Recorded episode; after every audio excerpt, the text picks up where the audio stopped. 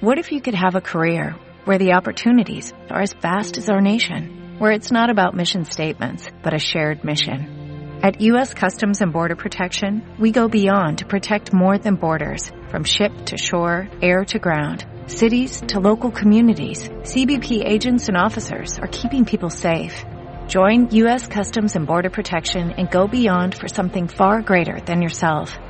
Learn more at cbp.gov/careers. Comienza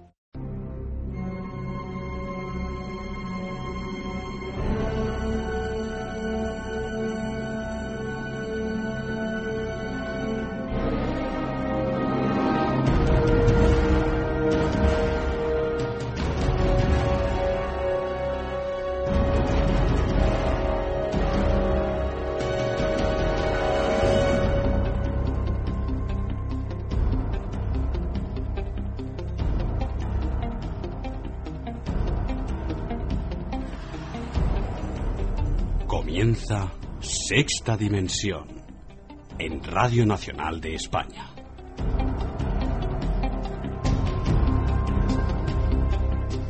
Enigmas y misterios de nuestro mundo. Un encuentro con lo desconocido.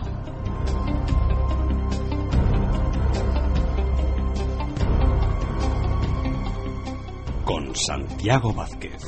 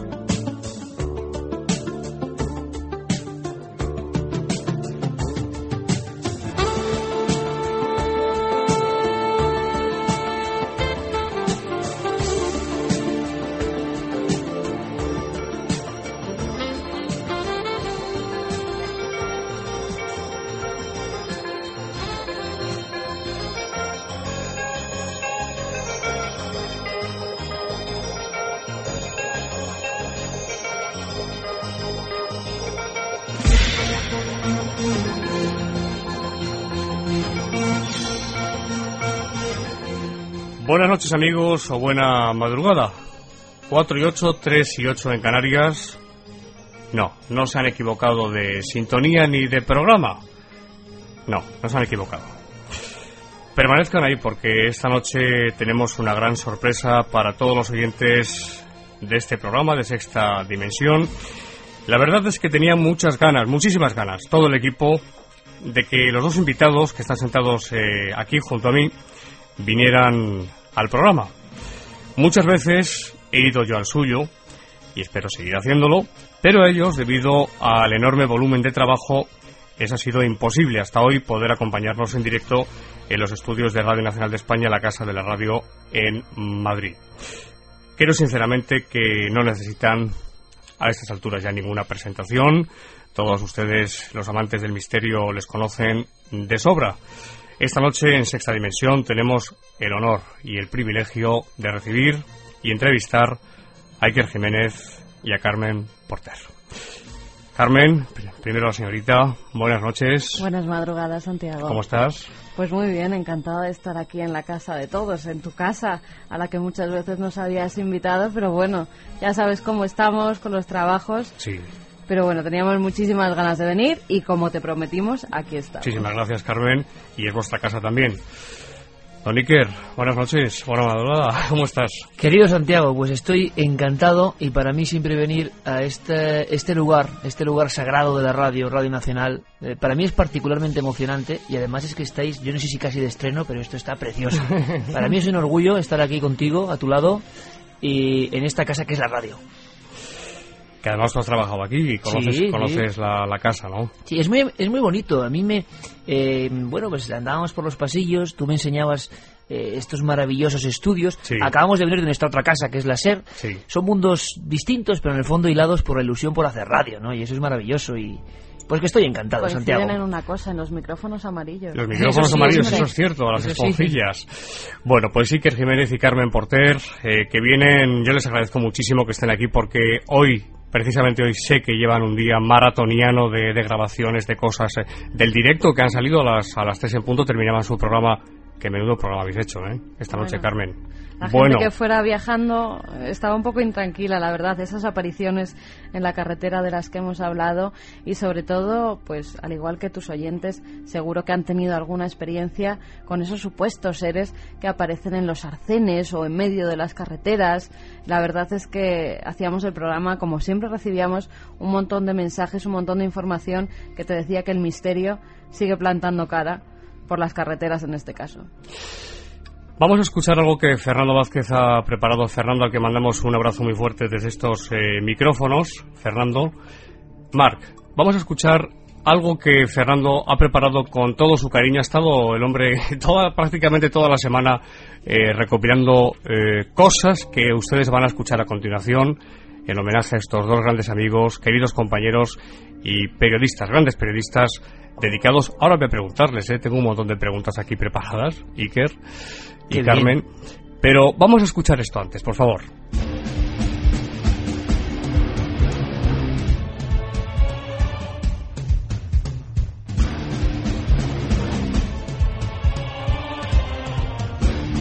En muchos lugares de, de España y del mundo he pasado momentos de mucho miedo. Y tu reacción ante el miedo es muy curiosa, porque a veces tienes tanto miedo que se te pasa. ¿no? Yo recuerdo una casa, por ejemplo, en, en la provincia de Toledo, casi colindando con Cáceres, de una casa donde sí realmente pasaban cosas. Y la familia, yo te hablo, esto tendría yo 17, 18 años. Yo he trabajado en, una radio local. Empecé a trabajar muy jovencito porque enseguida comprendí que a mí lo que me gustaba, yo esa noche pasaron cosas. ¿no? Unos ruidos muy raros. Estábamos solos en esa casa. Me acuerdo que pasé un miedo, que fue la primera vez que pasé un miedo rotundo, un miedo que te hiela, que no te deja mover ni un dedo, y que sabes que si pasa algo no sé qué vas a hacer, o si te vas a quedar. Y al, y al despertarnos, un montón de cuadros de todo aquel pasillo entero estaban caídos y tirados, colgados. No, no, eso nos pasó. Eso Entonces, eso, por ejemplo, muchas como esa, pero esa es la primera vez. ¿no? van allí y efectivamente ven un rostro. Ven un rostro al que el gracejo popular denomina la pava. Yo creo que nuestros compañeros lo tienen, es una especie de rostro con unos bigotes hacia abajo y es el primero que sale en ese suelo. El hijo, un poco ya harto de que todo el mundo entrara dentro de su domicilio, de su casa y molestara a la familia, pues decide coger pico y pala, picarlo y acabar con el misterio. Pero el misterio muchas veces nos da la otra cara, nunca mejor dicho, y vuelve a salir un rostro idéntico a este que estamos viendo ahora mismo en pantalla.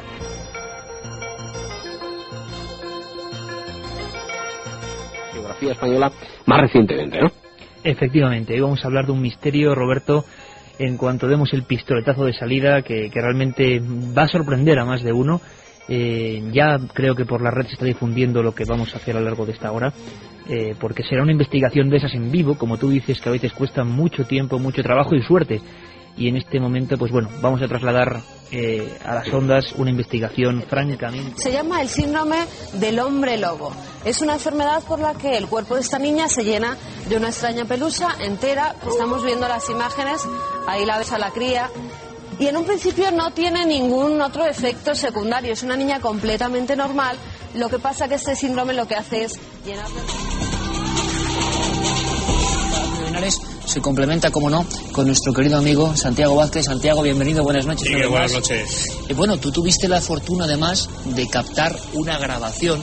Vamos a volver a ponerla, ya lo hicimos la pasada temporada, porque yo creo que ahí hay algo realmente extraño. Sinceramente, no sé qué explicación tiene esto, quizá la tenga, no lo sé, pero es la historia de una afirmación que imagino que te enamoró definitivamente eh, del Palacio de Linares. Estamos viéndola, vamos viéndola y coméntanos qué pasó brevemente, Santiago. Sí, fue en una sala, no exactamente en el salón de, de baile, sino en la sala que estaba al lado del, del salón de baile.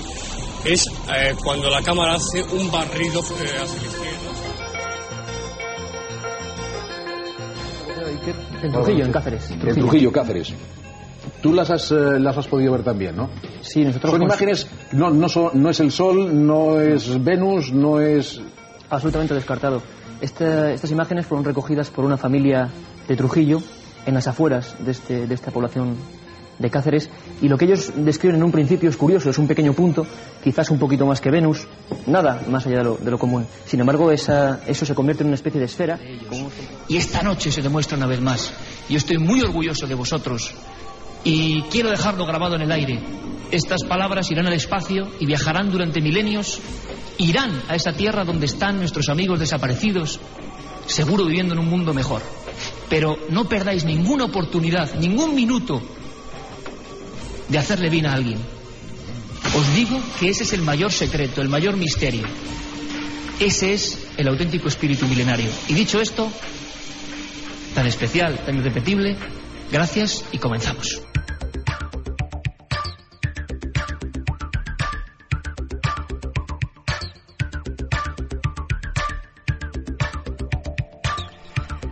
Queríamos desde hace tiempo hacerles este pequeño, este pequeño homenaje que ha realizado Fernando Vázquez tanto a Carmen Porter como a Iker Jiménez. Gracias, eh, gracias Fernando. que Gran crack, gran crack, Fernando Vázquez. Y encima con la música, la sintonía de don Antonio Josales, ¿eh? Iker, Craftware, We Are the Robots, nosotros somos los robots. Déjame, Santiago, por favor, déjame decir una cosa. Adelante. Agradecer, Estás en tu casa. agradecer a Radio Nacional de España su apuesta por Santiago Vázquez, por este programa, que espero que se mantenga mucho tiempo.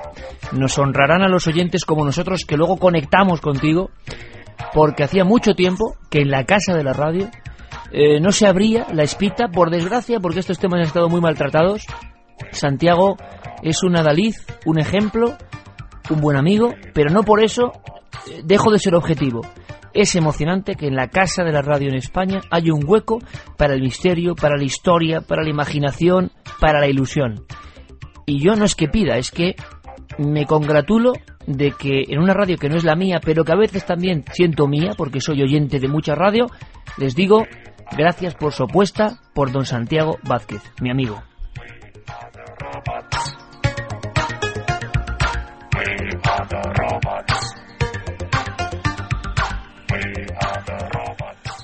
Al final me va a hacer derramar alguna lágrima. Y soy de lágrima fácil, ¿eh? Dicen que los, los hombres no lloramos, también lloramos. Y que muchísimas gracias. Nada, sabes que es verdad, maestro. Muchísimas gracias, maestro. Eh, ¿Cómo ha ido la temporada radiofónica, Carmen, Iker?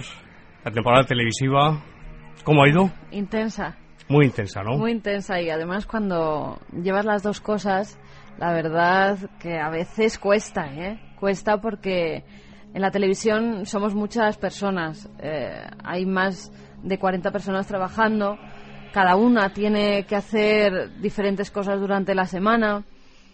Hay que grabar durante mucho tiempo, hay que montar el programa, los sonidos, las fotografías, lleva muchísimo trabajo. Mm. En la radio, como sabes, es todo más personal, te Así sientas es. delante del micrófono, normalmente con luz baja a estas horas de la madrugada, ¿verdad? Y eres tú más con el oyente. Entonces, es otro tipo de relación, pero las dos cosas sumadas a la vez, pues normalmente se hacen cuesta arriba, pero si la llevas con la ilusión que la llevamos nosotros, es que es nuestra vida. Ahí está el Entonces, secreto. por eso, ese es el secreto, que La es nuestra ilusión. vida y que nos emocionamos con lo que hacemos y nos encanta. Iker. Pues bueno, es un año, por un lado, como tienen todas las cosas, ¿no? Duro por un lado, porque el trabajo hay que afrontarlo. Sobre todo a veces, Santiago, en la radio somos muy libres, yo creo, ¿no? En general, los que hacemos radio, los que amamos la radio, eh, en el fondo, yo se lo digo eh, a la gente que quiero. Hoy, hoy viene con nosotros un, Sí. un, un primo mío, que será futuro colega, y le digo, mira, el micrófono es el mismo.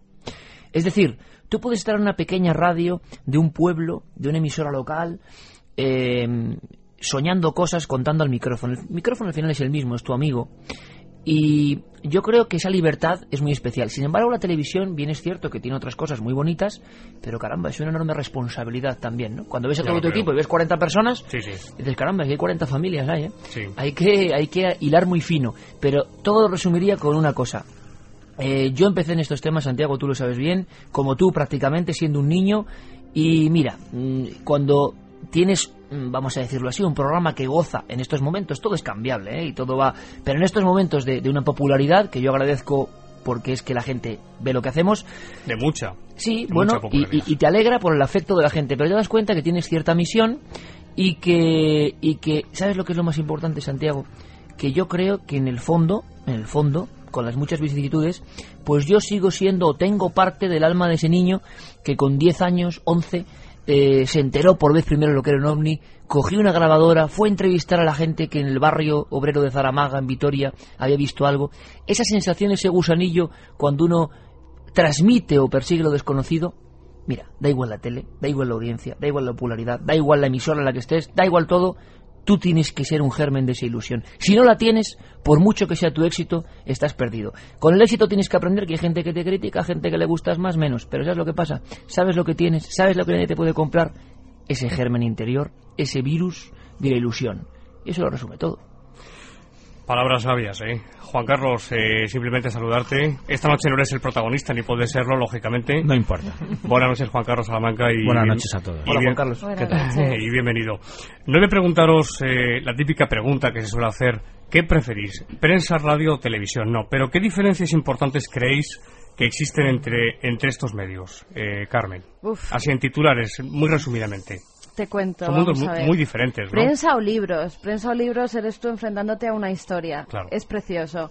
Cuando te metes de lleno en la investigación vas encontrando cada día más datos, vas buscando, te van saliendo al paso miles de historias que estás relatando tú con tu ordenador, con tu pantalla. También te tienes que enfrentar muchas veces a esas páginas en blanco y es duro. Y es duro. La radio.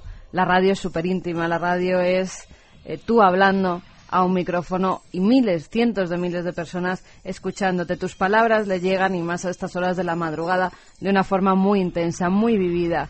La televisión, la televisión, como decía Iker, es mucha popularidad, pero también es un aprendizaje intenso y precioso. Era el medio que menos conocíamos y la verdad que en estos dos años que llevamos con Cuarto Milenio ha sido una experiencia única que, bueno, la temporada que viene continuaremos con ella. Y, y- y estarás con nosotros, ¿eh? Eso espero, yo por lo menos eh, ahí estaré, yo quiero estar, yo quiero estar.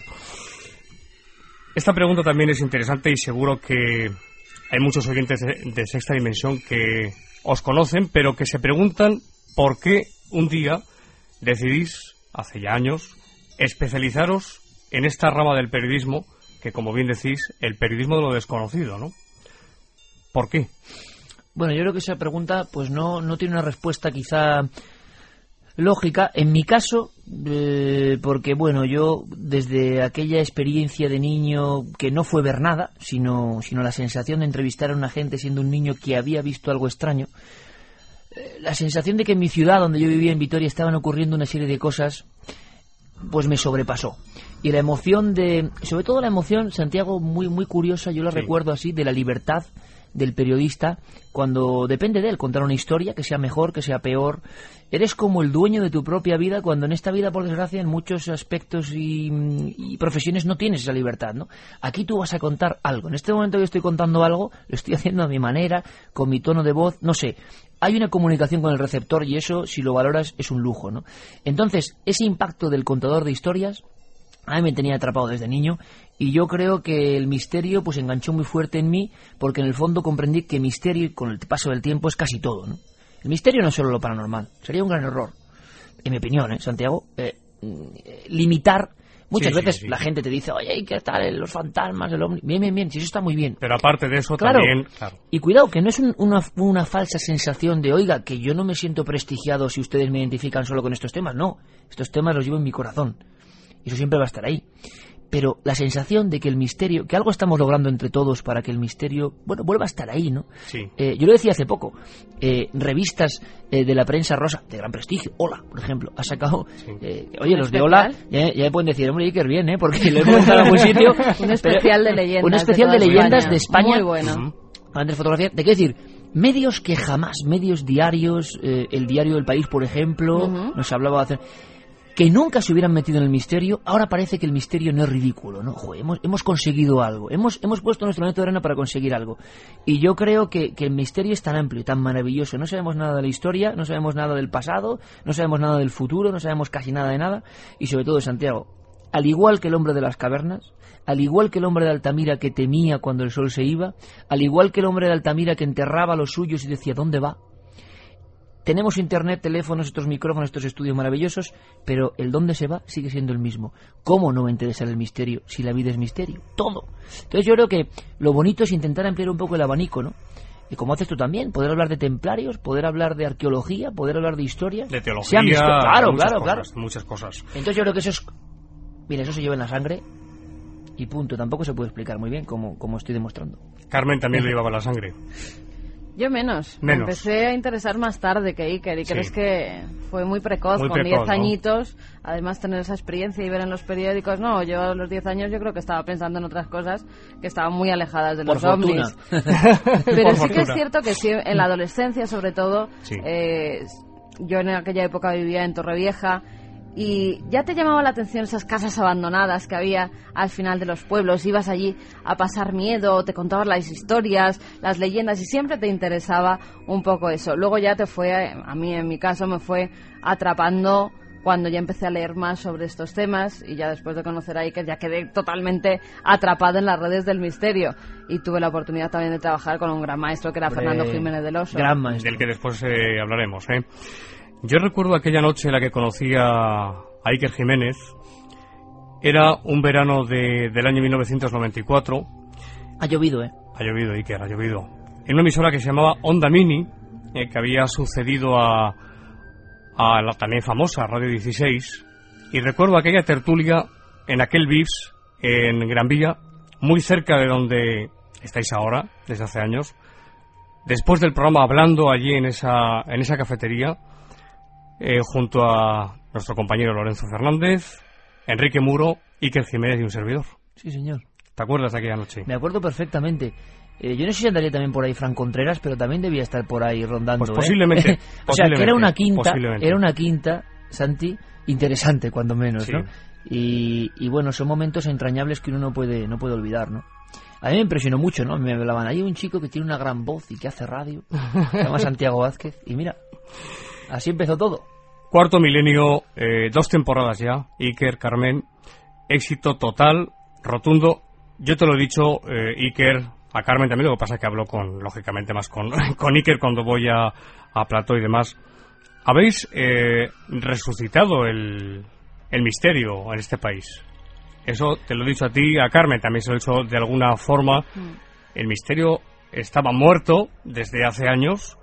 Se habían hecho cosas en televisión, hablo ahora más específicamente de televisión, por supuesto en la radio también, pero realmente ningún programa eh, nos había acercado eh, el misterio como lo habéis hecho vosotros en, en Cuarto Milenio por dos temporadas ya. Yo- Esa yo es, mi, es mi opinión, eh, desde, desde fuera objetivamente. Yo creo que tener un poco de, bueno, los pies en la tierra siempre, ¿no? Porque yo sí que soy de los que creo que el único éxito válido es el que te contaba antes, ¿no? El de que tú te sientas feliz con una serie de temas y lo sientas de verdad. Si no es que no tiene ningún sentido, ¿no? Lo otro es variable. Pero sí es cierto que la tele es que había prostituido mucho Claro, estos claro, temas, ¿no? claro. Eso es indudable, es mi Mm. opinión, pero yo lo mantengo así. Sí, parecía que el misterio era todo gente con capas Eh, y que viajaban exactamente. a Marte cada pero fin una de década, semana. ¿eh? Exactamente. Una década, Una década, sí, sí, sí. una década sí. Y yo, como habitualmente es que nadie me entrevista, y por eso me gusta mucho esto, no siempre entrevisto yo y digo, mira, pues, ¿sabes lo que pasa, Santiago? Que yo, Sí. sinceramente, lo voy a decir, yo me he llevado grandes, def- eh, no sé, decepciones, ¿no? Muy grandes, muy grandes. Todos nos llevamos en la vida decepciones y son aprendizajes. De toda crisis se aprende. Pero caramba, yo veía ciertas cosas, no me lo podía creer, ¿no? Hablas Incluso- en la televisión. Sí, y, y, y por qué parte del entorno, incluso con buenos amigos, participaba de eso, ¿no? Yo siempre, como soy periodista, que es mi profesión, y mi carrera y mi pasión y lo que soy, ¿qué ocurre? Que dije, bueno, yo puedo ir a un sitio a contar mi historia. Ahora, si usted quiere que yo me enfrente a no sé quién, que tenga que debatir con no sé quién, es que yo no voy a hacer eso.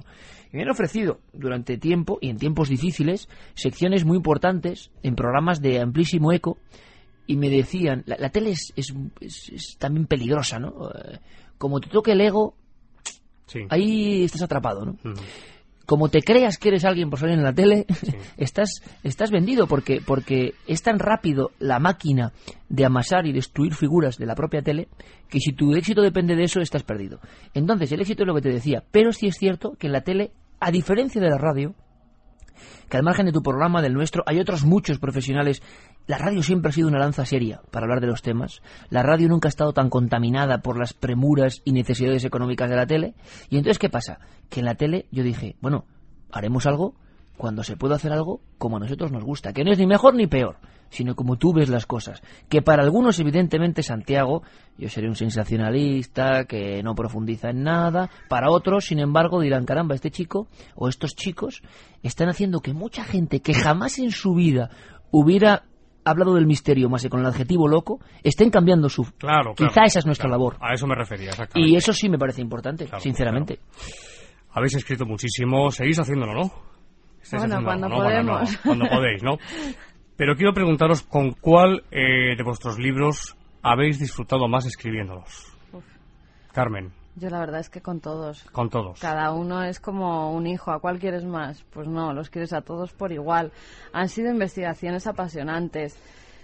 Hay uno al que tengo mucho cariño y sé que es un tema que a ti te encanta, que es la sábana santa. Hombre, lo mucho lo cariño. Lo, he leído y dos veces además. Mucho cariño por las sensaciones, sobre todo, que tienes al encontrarte ante esa reliquia que posiblemente está sea del aquí, siglo I. Sí, está previsto. Luego quiero preguntaros por eso también, ¿eh? Son unas sensaciones, Santiago, cuando te enfrentas a esa sábana que en un principio nosotros íbamos muy descreídos, porque hay tantas reliquias, ¿verdad?, de la pasión repartidas por el mundo. Se podrían construir tantas cruces Sí. con todas las pequeñas astillas De que hay. Pues, pero la sábana santa para mí fue diferente. Sí. Fue eh, ver mm, la pasión de un hombre brutalmente maltratado, brutalmente asesinado, y la verdad es que se te revolvía algo en el cuerpo cuando veías eso. Cuando veías a ese hombre en esa tela que puede ser del siglo I, que puede contener tantos misterios a lo largo de la historia, eso se te queda muy dentro, Santiago. Y yo ese libro lo escribí además de tirón, con muchísimo cariño, y yo creo que es el más personal y el más vivido desde el corazón. Qué bonito. Don Iker, Yo, pues la verdad es que mm, una de las cosas que uno tiene que elegir y una de las cosas de hacer radio y tele a la vez es que evidentemente retrasas la escritura y es una pena. ¿eh? Pocas veces en mi vida he disfrutado más, por ejemplo, que en el proceso de realizar una novela, mi única novela, novela con muchas cosas de verdad que se llama Camposanto. Camposanto. Y de verdad, Santiago, no te puedes imaginar, o sea, a ti, por ejemplo, o a cualquiera que ame la investigación, las sensaciones que yo he vivido viajando o solo en tu despacho, escribiendo y construyendo una historia y enterándote de datos que encima tú habías imaginado y resulta que se parecían mucho a la verdad, ¿no? Sí. Bueno, la historia del Bosco, la historia de, de los pintores malditos, la historia de tantas cosas, del Escorial, bueno, bueno, bueno. De Fue asombroso. Venecia, que fuimos a Sí, Venecia sí, Venecia. De verdad, yo estoy deseando meterme otra vez en una novela, como dice nuestro querido Javier Sierra, novela de investigación, ¿no? Porque Sí. no es novela del todo, o sea, no es lo que no se nos ocurre, sino que está muy basado en hechos reales. Pero me he pasado muy bien en un librito que hice que se llama La noche del miedo, pasándome tres años investigando una historia como prohibida y vetada, una noche de invierno, eh, de otoño-invierno del año 76, tres soldados disparan contra una figura extraña y su vida de esos tres individuos cambia radicalmente, ¿no? Y los vuelvo a juntar a los dos supervivientes 20 años después. Qué emoción, ¿no? Dos soldados que representan el caso para mí más extraño de la historia de lo extraño en España a nivel oficial. Y Santiago. Claro, la gente puede leer el libro, ¿no? Pero el momento en que yo reúno a dos personas que fueron obligadamente como militares separados y el abrazo que se dieron, ¿no? Y lo que recordaban, gente que sigue teniendo 20 años después pesadillas con la figura que se les aproximaba en mitad de la noche en una base aérea. Pero luego, la historia que hice de Tumbas sin nombre sobre las caras de Belmez, mira, polémica o no, me lo pasé también, Santiago. Es la siguiente, es la siguiente pregunta. Te voy a preguntar. Uy, os, voy- Belmez. os voy a preguntar. ¿eh? Si es que tienes peligro, no vamos a quedar Sí. sin preguntas. seguro. Pero ¿sabes lo que pasa? Me lo pasé también, Santiago. Sí. Eh, lo disfruté tanto, aquella historia de Belmez, eh, que mira, equivocado o no, no lo sé, pero, pero es tan bonito vivir el misterio cuando lo estás tocando con la... Oye, nos pasaban cosas a- al amigo que participó en aquella investigación, hizo el libro conmigo, Luis Mariano Fernández, y Carmen, que estuvo ahí todo el rato. Viajamos 20 veces a Jaén ese año. 24. Mira, nos pasaba, 24 mira, nos pasaba, 24 Santiago, te voy a contar una cosa que te va a encantar. Y a tu audiencia yo creo que le puede gustar. Hay una historia. Seguro, eh, seguro que le eh, gusta, segurísimo. hay un, tengo peligro, Santiago. Es que claro, yo te digo un montón de preguntas, pero mucho peligro, pero Es mucho. como cebolleta, ¿eh? Total, Cuando coges, total, total. No, te lo cuento muy rápido. Te lo cuento muy Me he rápido. dicho que en el control de sonido está Marc Gasca, con tanto lío y con la emoción, eh, don Marc. Muchísimas gracias y también David Pérez. ¿eh? Mira, Iker pues, Belmez. muy rápido, y muy Carmen, rápido. Los dos quiero que me contéis. Muy ¿eh? rápido, Porque muy rápido. Es una experiencia personal, ¿eh? Sí. Eh, No tiene mucho que ver con Belmez, tiene que ver con la, con la impresión que no hay dinero que lo pague en el mundo de verte metido en una aventura alucinante, ¿no?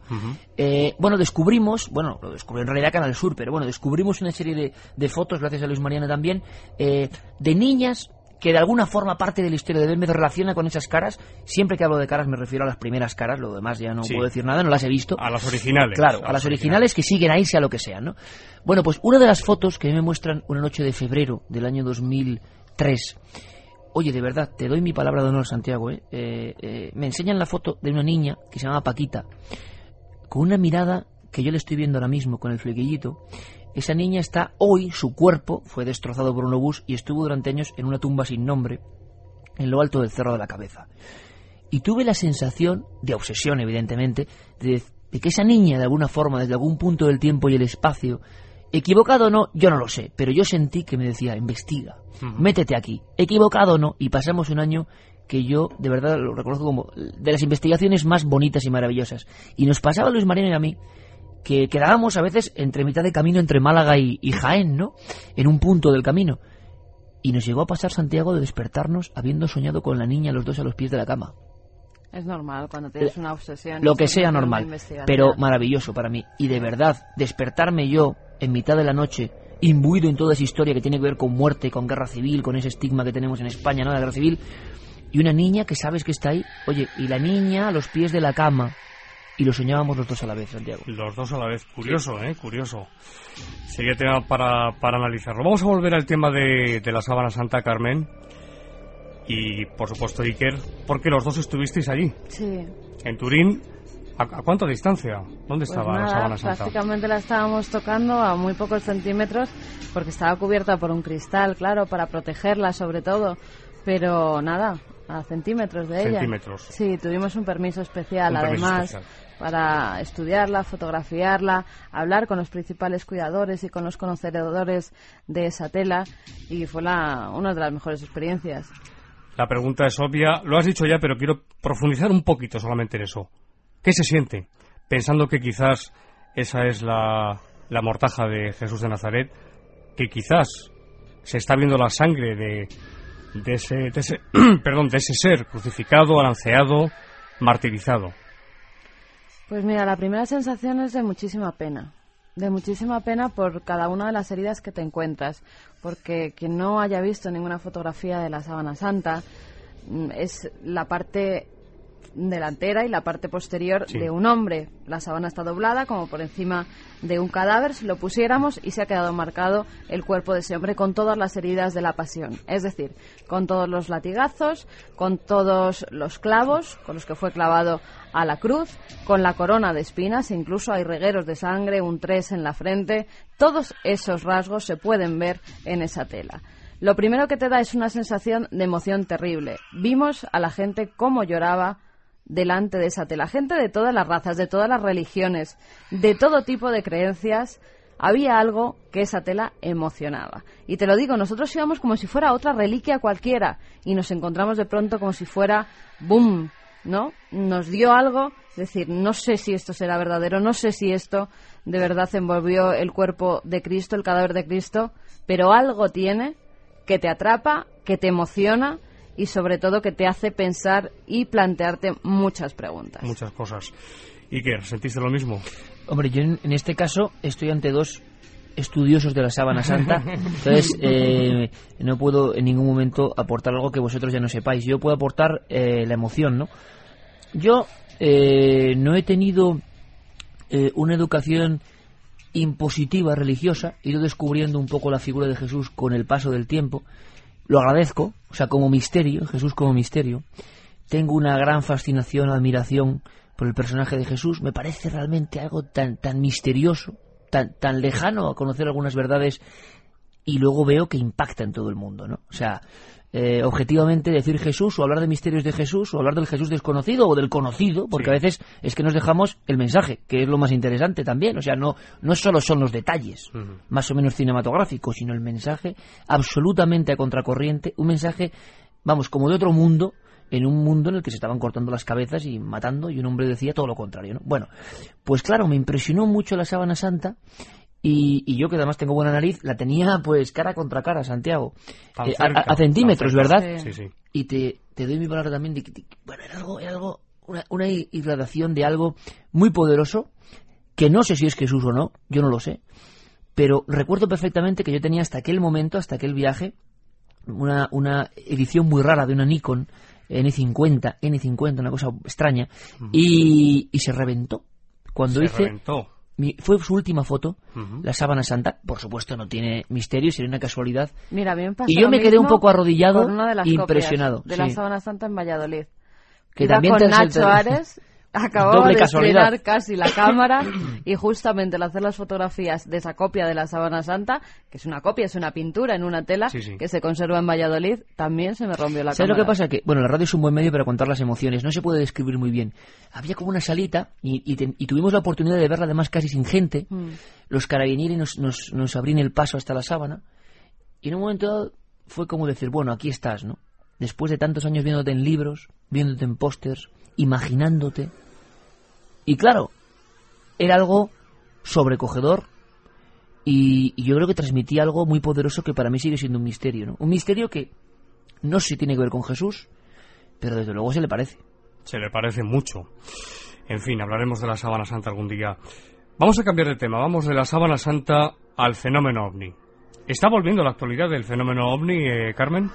Bueno, en los últimos días, las últimas semanas, en Cuarto Milenio hemos recibido unas Claro. filmaciones bastante interesantes, ¿eh? Ya lo creo. Algunas sobre bases aéreas, si no recuerdo mal, sobre Getafe ha sido Sí. la última, con un artefacto además muy extraño que aún no sabemos lo que es. La persona que nos lo decía eh, dice que era un empresario de allí que llegó a filmar, eh, por eso nos mandaba eh, esta filmación, y que pasaron dos cazas, que además él avisa a emergencias, al 112, y dice que más gente ya ha llamado viendo lo mismo por los cielos madrileños. No sabemos lo que es. Y que también uno de tus temas eh, que más has investigado, ¿no? El fenómeno ovni. Sí, que yo me enamoré de este misterio desde que era niño. Me da mucha pena porque yo intuyo que no es como antes, ¿no? Y, y a veces el fenómeno ovni quizá sea más necesaria la filosofía que la casuística. Llega un momento en que por mucho que recojas casos que están ahí, pues no te ayudan a seguir avanzando, ¿no?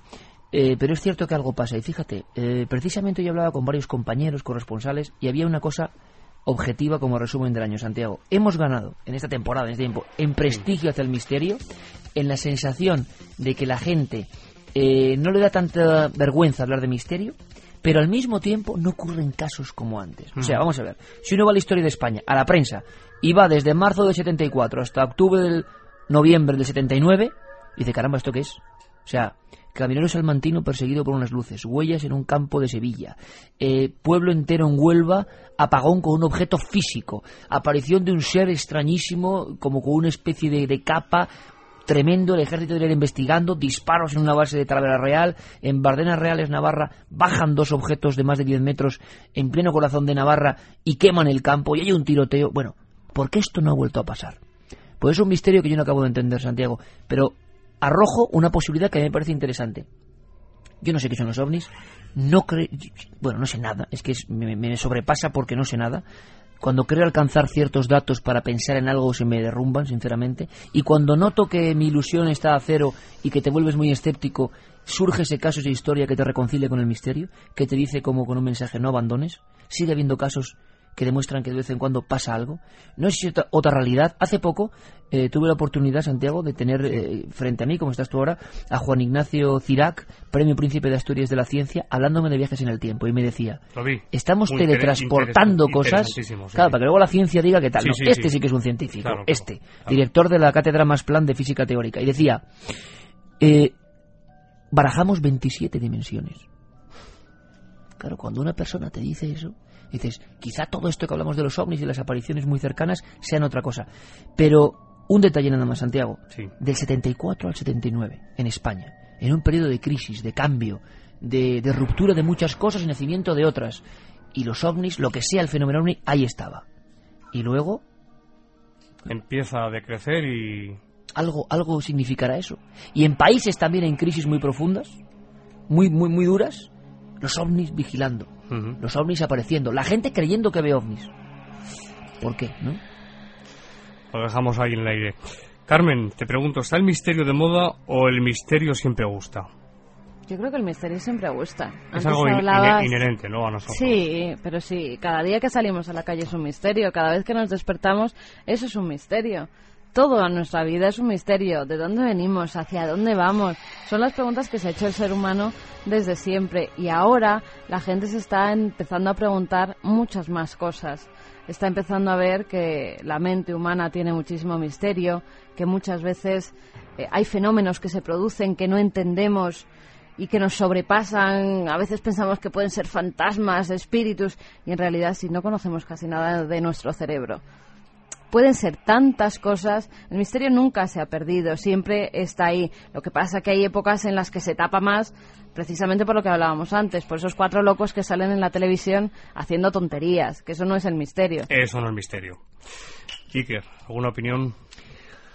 Pues la opinión muy coincidente con la de Carmen. El misterio está presente en tu mano, Santiago, en mi ojo, que es más preciso que cualquier cámara fotográfica, en la caída de una hoja en un parque, en el cielo que vemos y que nos parece lo habitual y es un misterio. En la luna llena que hay hoy. Claro, en la luna llena que hay hoy.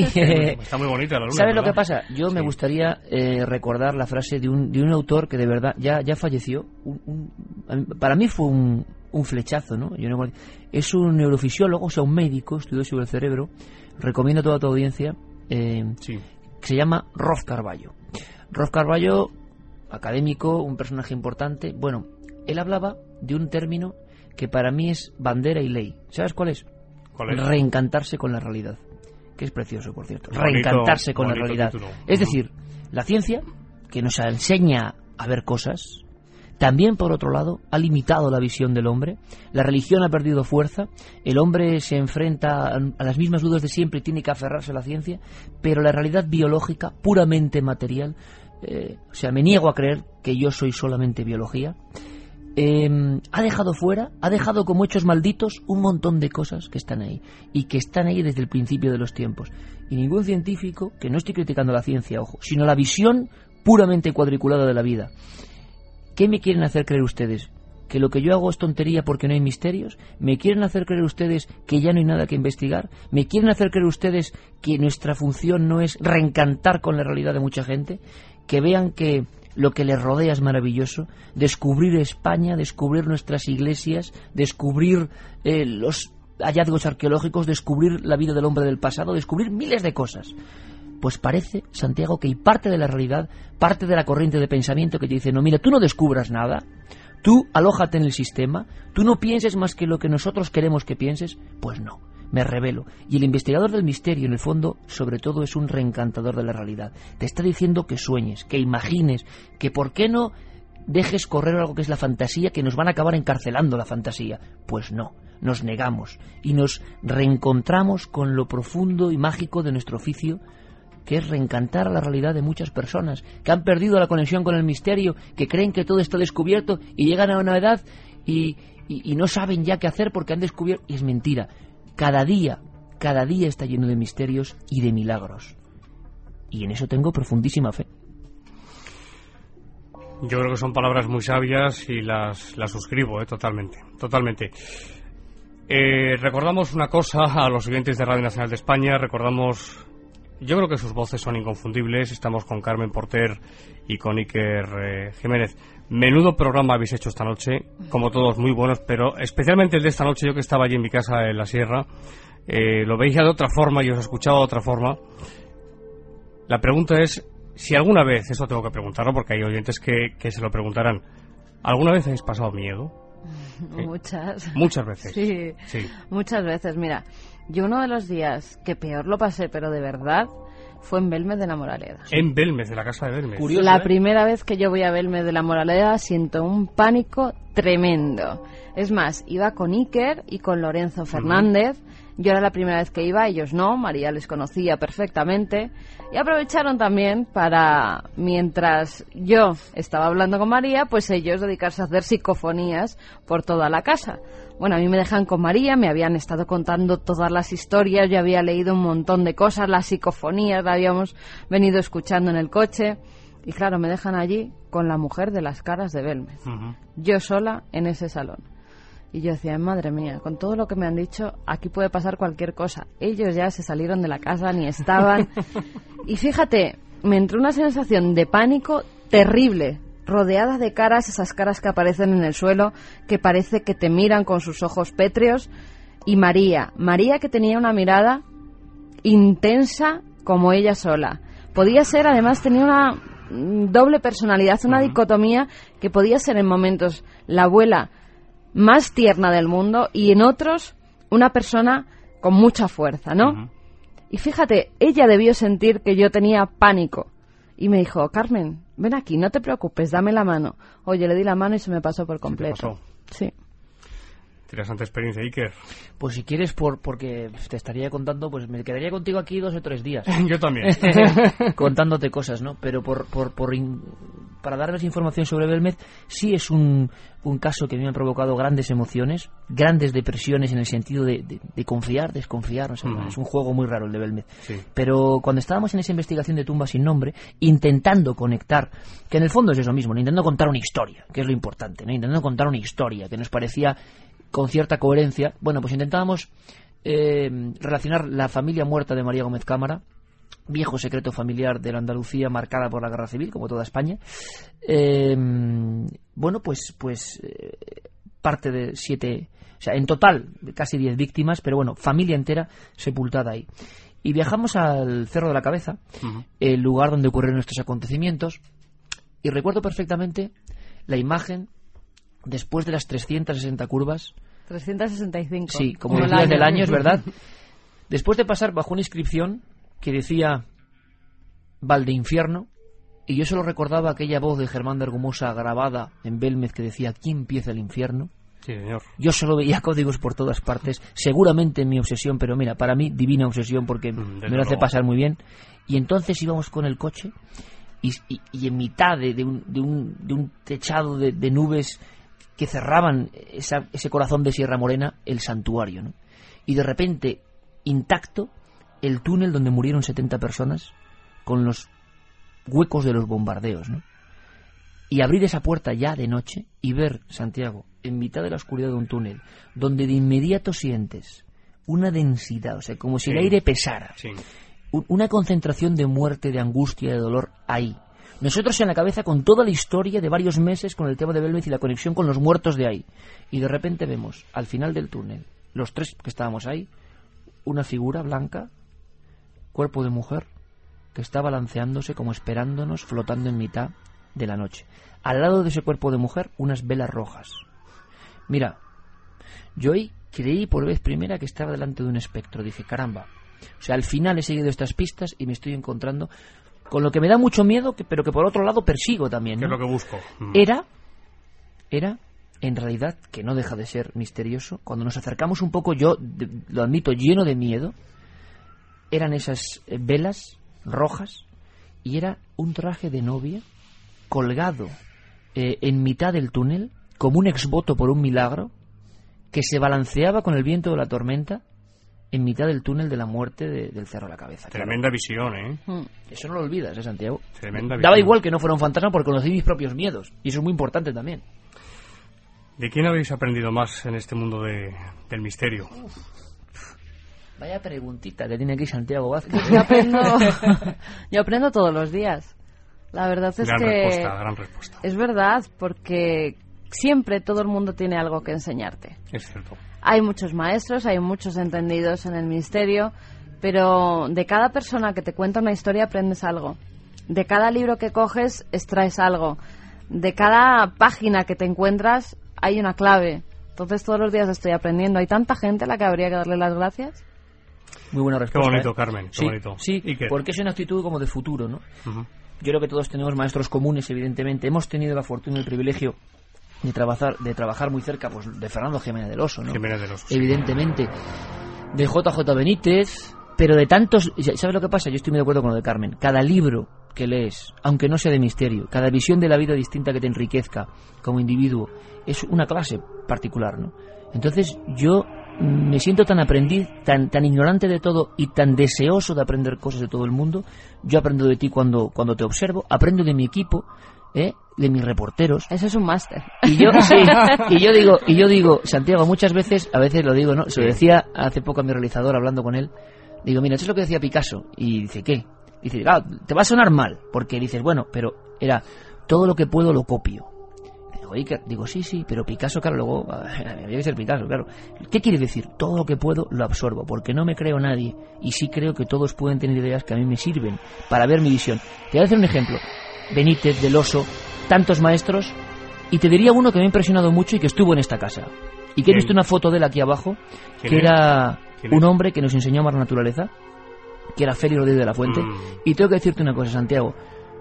Yo, personalmente, reivindicaría en Radio Nacional de España que en algún momento, por favor, recuperen el legado impresionante de, de Félix, que fue muy criticado. Claro, hay tantos buitres carroñeros, ¿no? Que con una persona que ya no está intentan hablar. Y... Pero mira, Santiago, hasta una persona que ha muerto, que vive, aunque haya muerto, vive, porque sigue dando su legado. Te hablaba antes de Rolf Carballo, pues para mí otro gran maestro que, que me ha iluminado también es Félix. ¿Por qué? Porque la forma de contar, Sí. la forma de vivirlo, la forma de decir, mira, a mí me da igual que me critiquen. Un hombre hizo que un país que atacaba la naturaleza la amase. Y era un hombre que, claro, por eso no hay otro igual, porque lo vivía intensamente y él era un animal, un animal radiofónico y televisivo. Y, y le considero un maestro. Qué bonito es que 25 años después tú te compras la serie Rodríguez de la Fuente y, y- y a mí se me han saltado las lágrimas, diciendo, he hay un maestro. Entonces, maestros hay todos los días si uno quiere aprender. Era un, en mi opinión, un gran comunicador y sí que tienes cierto estilo muy parecido. Sí, ¿eh? no me digas eso porque me emociono, No, porque te digo una lo cosa. digo porque lo observé desde hace Ya mucho lo sé, tiempo ya. Santiago, te digo una cosa, Sí. ¿qué más quisiera? Ni al tacón. Para mí, sea, a mí me parece sobrecogedor, ¿no? O sea, lo que lo- he visto entradillas de Félix, sobrecogedor, o sea, un, un monstruo, ¿no? Un, un- un tipo que yo creo que, bueno, pues un, un hombre feliz con lo que contaba, ¿no? ¿Y sabes lo que pasa, Santiago? Que no hay caretas, que si uno es feliz con lo que cuenta, si uno transmite no por el éxito, luego contarán lo que quieran, Sí, por no sí, sé se nota enseguida, ¿eh? Es se nota enseguida Es cierto. uno tiene que desvivirse en lo que cuenta y hacerlo con pasión porque eso transmite pasión. Esto es una pena, es que cómo, cómo se pasa el tiempo, ¿eh? Cómo se pasa el tiempo. Tenemos eh, dos minutos porque además me parece, Mar, que tenemos que salir un poquito antes, ¿no? Porque hemos tenido un problema en el estudio central y tienen que entrar nuestros compañeros de, de informativos. En un minuto, Carmen, Iker, eh, ¿qué le pediríais a la próxima temporada 2007-2008? Mucho más misterio. Más Muchas misterio. más ilusiones y que sigamos todos los que estamos. Iker, Yo le pediría... capitán, que es como yo te llamo, capitán de la nave del misterio, por eso te llamo capitán, nunca te lo he dicho, pero... Pues claro, a mí me el gustaría el que mucho... la nave. A mí me gustaría mucho eh, que, que el futuro sea bueno para todos. Por supuesto, las cosas básicas y lógicas, que sin eso no hay, no hay ningún futuro. Misterios, ilusiones, ganas de contar las cosas, ganas de reencontrarnos con el misterio y con la realidad, ganas de difundir historias, ganas de hacer que la gente lea, ganas de, ir un poco a la contra de lo que hace la televisión actual, eh, eh, en gran medida y en algunos programas, ganas de representar pues una bandera que no es fácil de llevar, pero que significa que somos inconformistas, que no nos creemos ni dejamos de creer todo, que creemos que hay mucho por investigar, que nos emocionamos contando cosas y ganas de que Milenio 3, los programas de radio y Sexta Dimensión, el año que viene nos continúen dando buenos momentos.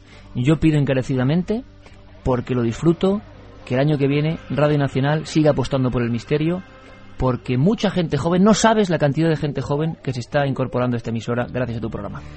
Iker Jiménez, don Iker Maestro, Carmen, muchísimas gracias por habernos acompañado. Me han emocionado al final. Los dos. Estamos cogidos, cogidos de la, de la mano los tres. Gracias, compañeros. Carmen. Nada, gracias a ti, Santi. Grande Santiago. Maestro. Despedimos con Kraftwerk, ni más ni Gracias menos. por todo. Gracias, Gracias. Santiago. Señores, buenas noches y hasta el próximo viernes aquí en Sexta Dimensión. Adiós.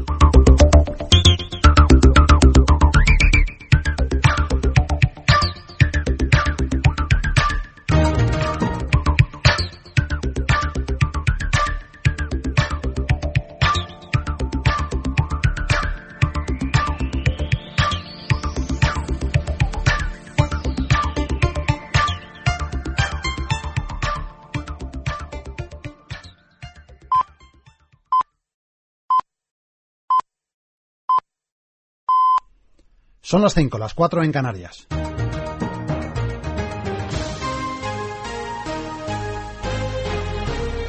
Radio Nacional de España. Informativos. Máxima alerta antiterrorista en el Reino Unido. El hallazgo de un segundo coche cargado con explosivos en Londres ha disparado todas las alarmas. Scotland Yard investiga las grandes cantidades de gasolina, botes de gas y clavos localizados en los dos vehículos encontrados en pleno centro de la capital. Ambos coches son de la misma marca, Mercedes, y estaban estacionados cerca de Trafalgar Square. Dale más potencia a tu primavera con The Home Depot. Obtén una potencia similar a la de la gasolina para podar, recortar y soplar con el sistema OnePlus de 18 voltios de Ryobi desde solo 89 dólares. Potencia para podar un tercio de un acre con una carga. Potencia para recortar el césped que dura hasta dos horas. Y fuerza de soplado de 110 millas por hora. Todo con una batería intercambiable.